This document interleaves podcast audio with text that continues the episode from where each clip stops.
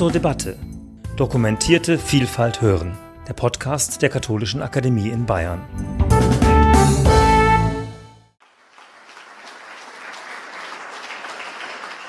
Guten Abend, sehr verehrte Damen und Herren.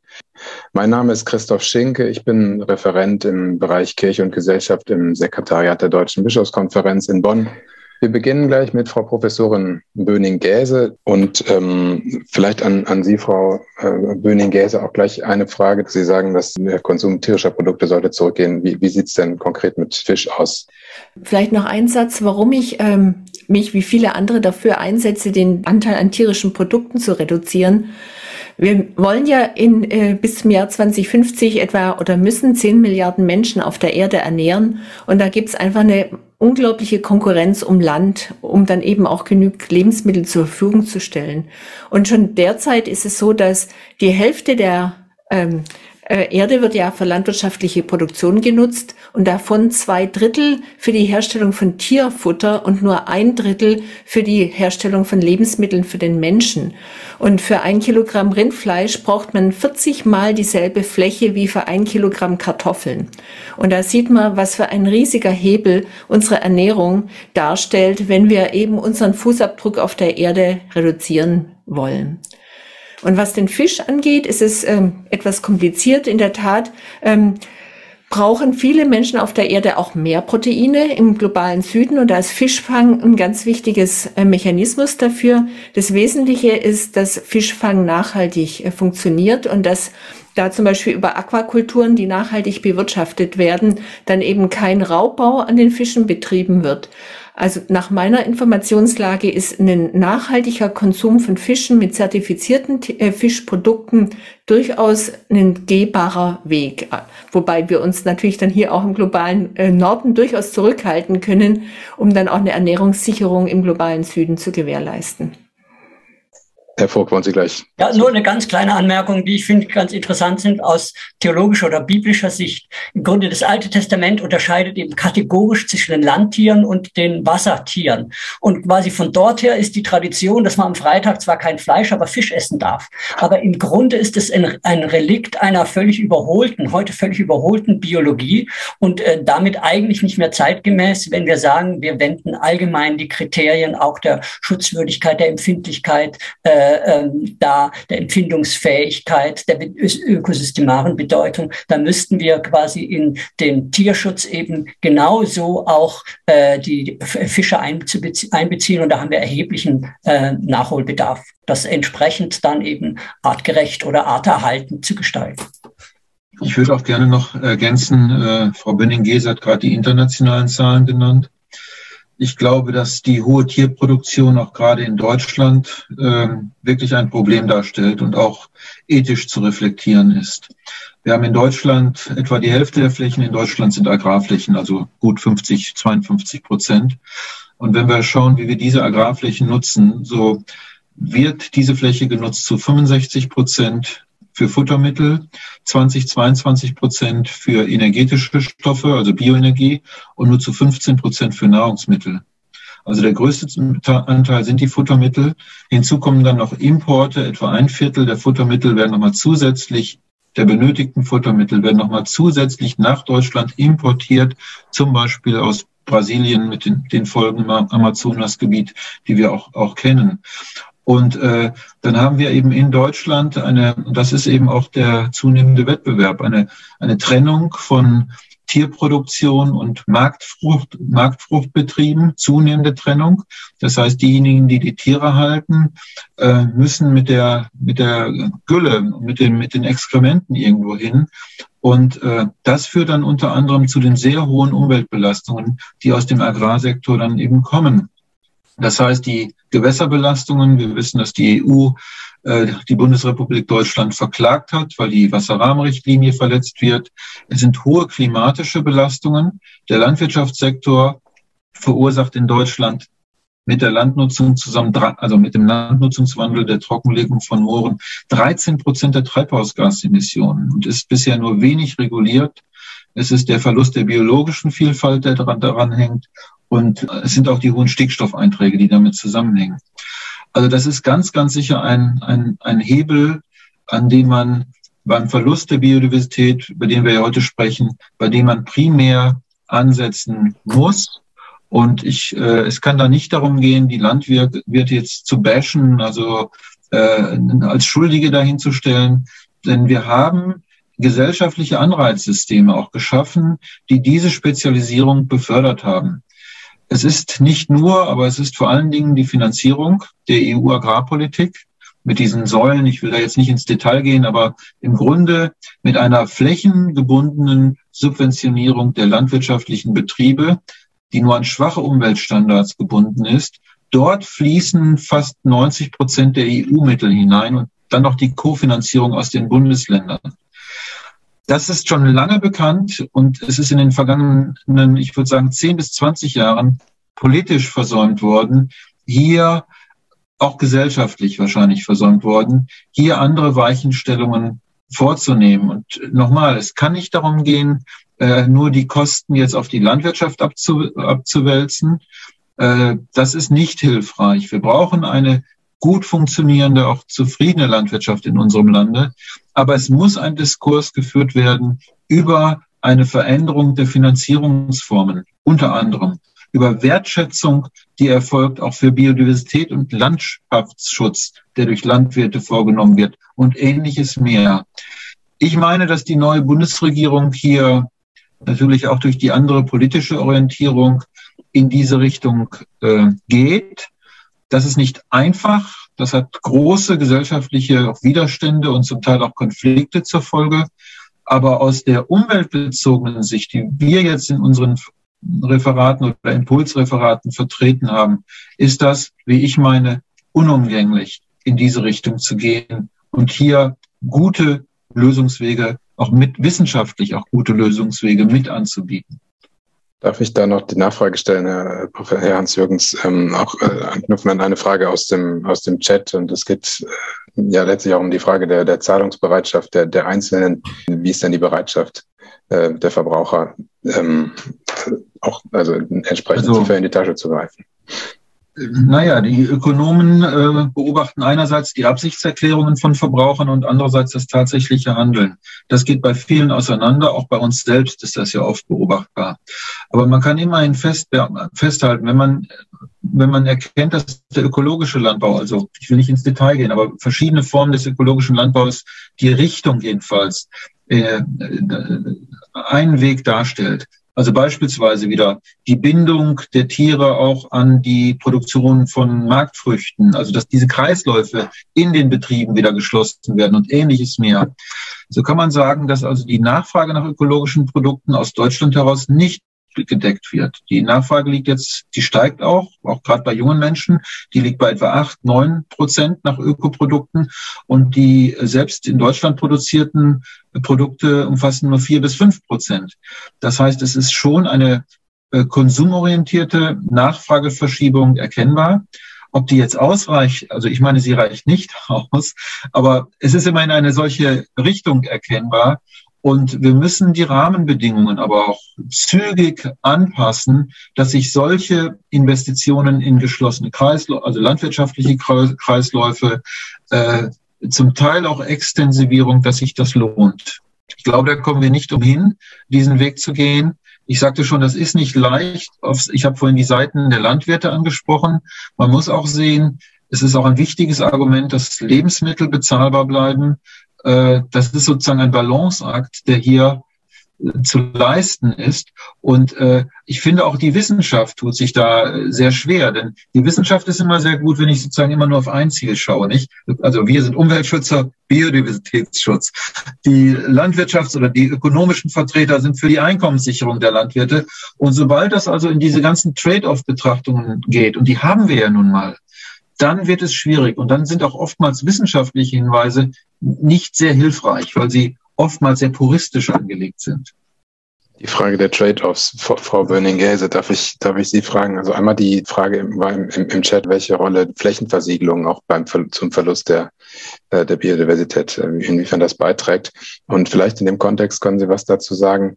Das Zusammenspiel von, von Klimapolitik und Biodiversitätsschutz, ähm, auch das ist ja etwas, was, was im Moment wieder noch nach oben kommt. Die Frage, wie also Netzausbau beispielsweise ähm, oder inwiefern Vogelarten durch, durch, durch Windräder bedroht sind. Können Sie dazu vielleicht ein bisschen ausführen?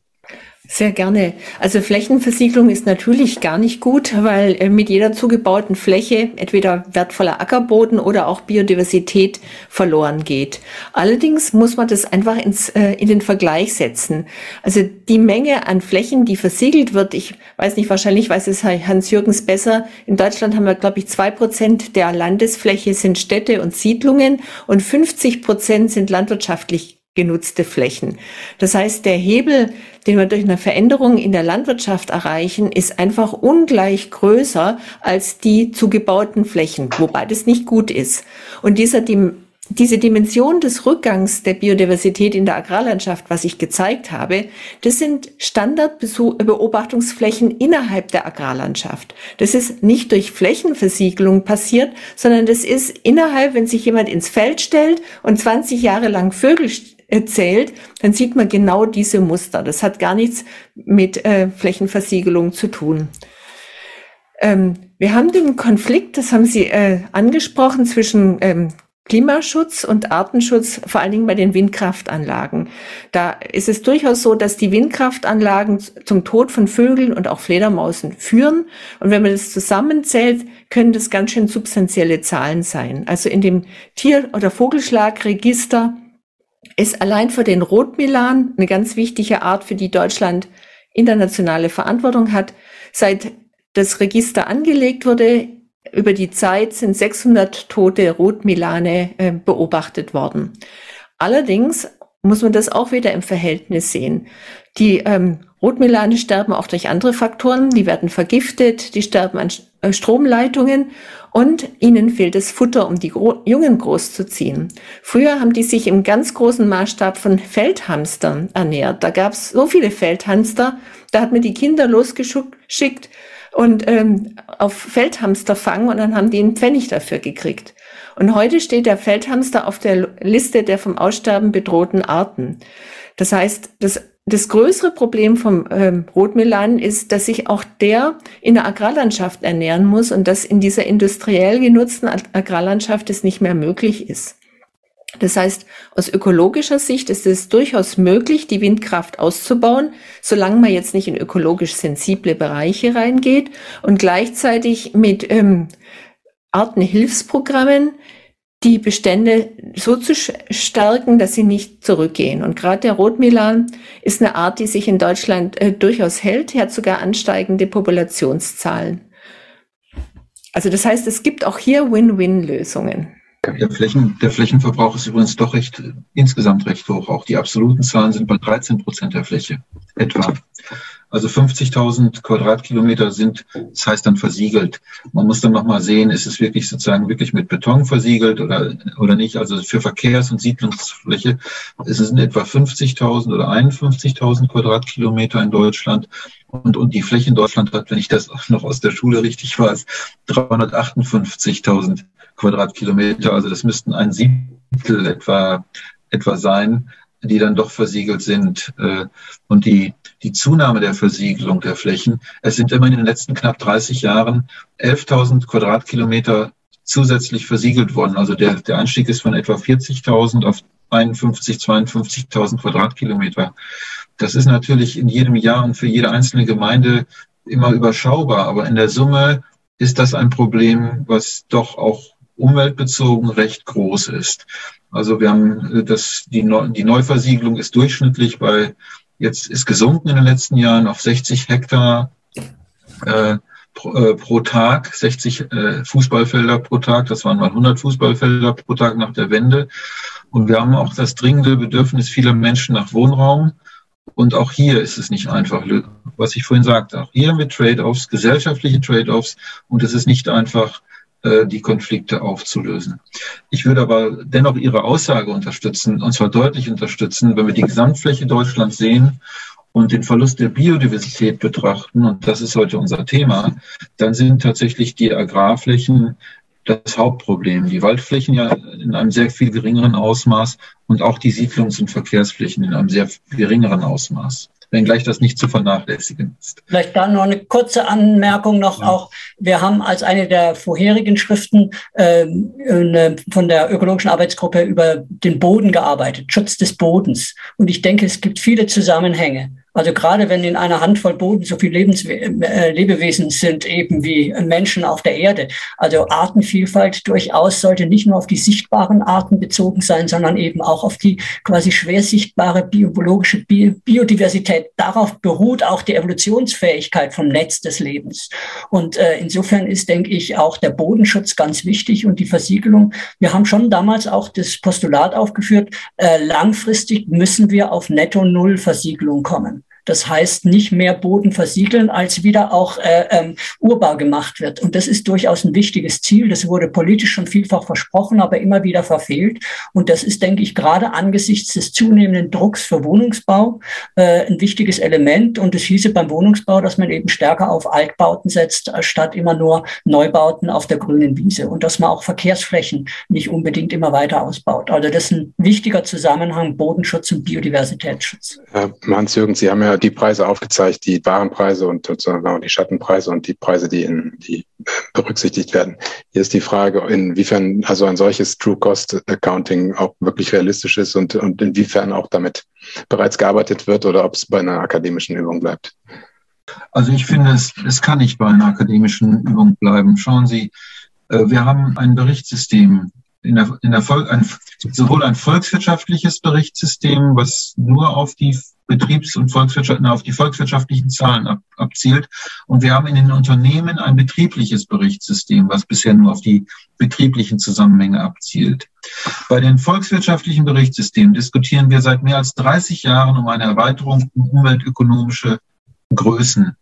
Das ist äh, viel zu zögerlich angegangen worden. Jetzt äh, auch hier versucht man jetzt noch mal etwas Fahrt aufzunehmen. Ich habe am Anfang in meinem Referat gesagt, wir haben einen falschen ökonomischen Kompass, dem wir an vielen Stellen folgen. Ich will nicht sagen überall in unserer Gesellschaft, aber an vielen Stellen. Und wenn wir diesen Kompass nicht korrigieren, dann finde ich, haben wir auch keine gute Informationsgrundlage für unsere gesellschaftlichen Entscheidungen. Ich würde also sehr deutlich sagen, dass ein True Cost Accounting, das war das Stichwort im, im, im Chat, das haben Sie auch gerade genannt, dass das ein Weg in die richtige Richtung ist. Und wir können nicht auf die fertigen, perfekten Lösungen warten. Wir müssen uns in diese Richtung bewegen und müssen das als Prozesse begreifen. Einen Satz möchte ich noch dazu sagen. Es kommt gerade im Moment von der Unternehmensseite her sehr viel Druck in die ganze Geschichte. Ähm, das heißt also, seit ein, zwei Jahren sprechen Unternehmensvertreter über Sustainable Finance. Bei der Kreditvergabe, die Ratingagenturen berücksichtigen den Umweltfaktor stärker, als sie es vorher getan haben. Die EU hat dazu beigetragen, weil sie eine sogenannte Taxonomie auf den Weg gebracht hat. Das kennen viele von, von Ihnen und von uns jetzt aus den Medien. Da geht es ja vor allen Dingen in der Diskussion darum, ob die Kernkraft eine grüne Technologie ist oder nicht. Darüber will ich nicht sprechen, aber ein ein Feld dieser EU-Taxonomie des letzten Sommers ist auch die Berücksichtigung von Biodiversität und Ökosystemleistungen. Und auch dafür sollen im Grunde äh, gute und schlechte Beispiele gegeben werden. Und der Unternehmenssektor ist im Moment in einem Prozess, wo das ganz massiv diskutiert wird. Viele der großen Unternehmen die börsennotiert sind, äh, überlegen, wie sie dieser Regulierung, die sie erwarten, zuvorkommen können und wie sie ihr Accounting, also ihr Berichtssystem, also ihr Reporting, das Berichtssystem und die zugrunde liegenden Indikatoren, das Accounting, wie sie das besser darauf abstellen können. Ich erwarte, wenn man mal schaut, wie sich die Umweltsituation verändert, welche Treiber und Drücke wir haben, dann, dann ist es zum einen die Straße, also das heißt, äh, die Schüler Fridays for Future. Zum Zweiten haben die Gerichte eine große Rolle gespielt, was vorher nicht so zu erwarten war. Das Urteil des Bundesverfassungsgerichts in, in Deutschland hat eine Welle losgetreten. Und ich erwarte jetzt einen großen Druck von der Unternehmensseite. Äh, der also auch Impulse setzen wird. Das heißt, wir sind wirklich an einer Schwelle eines gesellschaftlichen Transformationsprozesses nach meinem Dafürhalten. Und das True Cost Accounting, um jetzt zurück zu der Frage zu kommen, spielt hier, glaube ich, auch eine wichtige Rolle. Das hört sich doch recht äh, positiv an. Das, das ist. Äh, ja, aber die Zeit, die, ja. die, der, die Zeit läuft uns zum Teil davon. Ja. Äh, beim Klimaproblem ist es ja sehr offensichtlich, wie die Zeitschienen sind. Das ist ja das Bild der Badewanne, die voll läuft und die ist schon kurz vor dem Rand. Also sechs Siebtel dieser Badewanne sind schon gefüllt. Beim Biodiversitätsschutz ist der Zeitfaktor nicht so klar erkennbar, weil das so ein vielschichtiges Problem ist. Aber auch hier sind die Signale äh, so, dass wir sagen, die Zeit läuft uns davon. Und man muss eigentlich diese Entscheidungen, die wir treffen, man kann sich darüber freuen, aber man muss das auch äh, ins Verhältnis setzen zur verfügbar zu, zur verfügbaren oder verbleibenden Zeit, die wir an vielen Stellen haben. Und hier äh, haben wir nicht viel Zeit. Ich würde aber gern hier auch nochmal das ethische Argument stark machen. Ich denke, True Cost, also Internalisierung externer Kosten, Monetarisierung, was uns eigentlich die Vielfalt und die Arten wert sind, ist eine wichtige Strategie. Das können wir weiter ausbauen. Aber ich glaube, es ist schon wichtig, auch äh, sich die Proportionen und Relationen in Bewusstsein halten. Was wir davon nutzen und in marktfähige Produkte umsetzen können, äh, ist doch am Ende nur ein kleiner Teil. Und ich denke, da ist schon die kulturwissenschaftliche Perspektive auch wichtig. Jeder, der im Grunde seine Identität begreift, oder viele sagen, aus welcher Landschaft sie kommen, welcher Wert der, eine Flusslandschaft hat, äh, was weiß ich, der Schwarzwald oder das Altmühltal oder das Isartal. Und das ist schon eine Frage eines grundlegenden Wertes und auch Selbstverständnisses. Das ist ein kultureller Wert und es hängt eben viel mit der Artenvielfalt zusammen. Und das weist doch weit über das hinaus, was man gewissermaßen als marktfähige Produkte verkaufen kann. Und ich glaube schon, dass es wichtig ist, diesen Rahmen als Gesamtrahmen auch im Bewusstsein zu halten. Und das ist eben noch was ganz, ganz Grundlegendes, was ja. uns Biodiversität auch ausmacht. Markus, du weißt, dass ich dir da auch wirklich zustimme.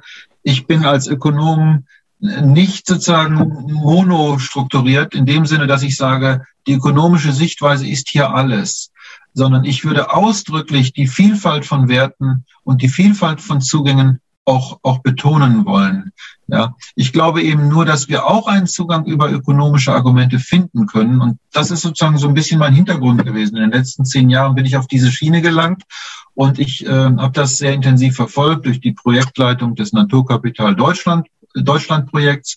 Aber ich glaube auch tatsächlich, dass man hier Gruppen erreichen kann, auch, auch hier mit Gruppen erreichen kann, die man vielleicht sonst nicht so gut erreicht.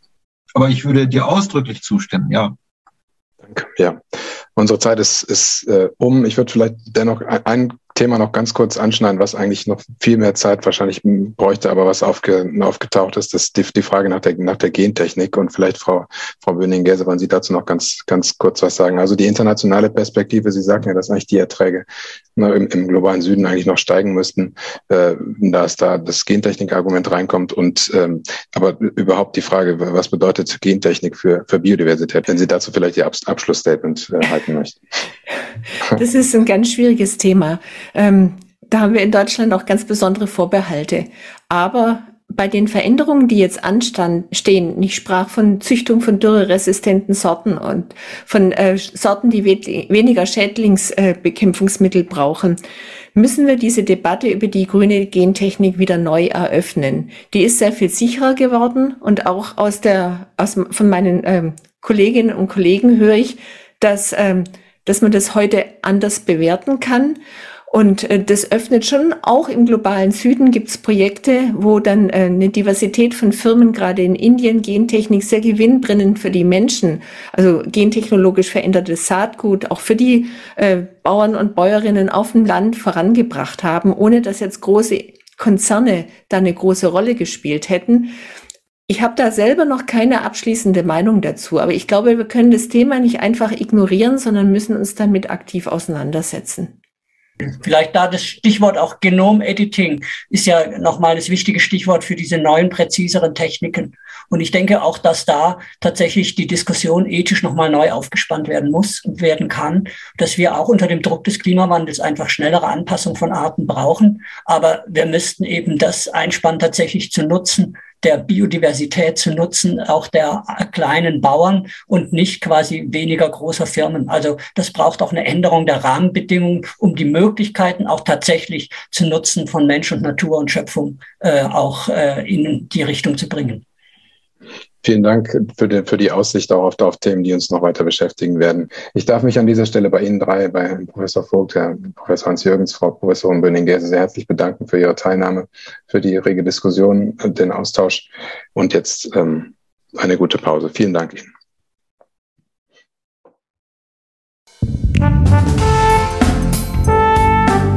Sie hörten zur Debatte Dokumentierte Vielfalt hören der Podcast der Katholischen Akademie in Bayern.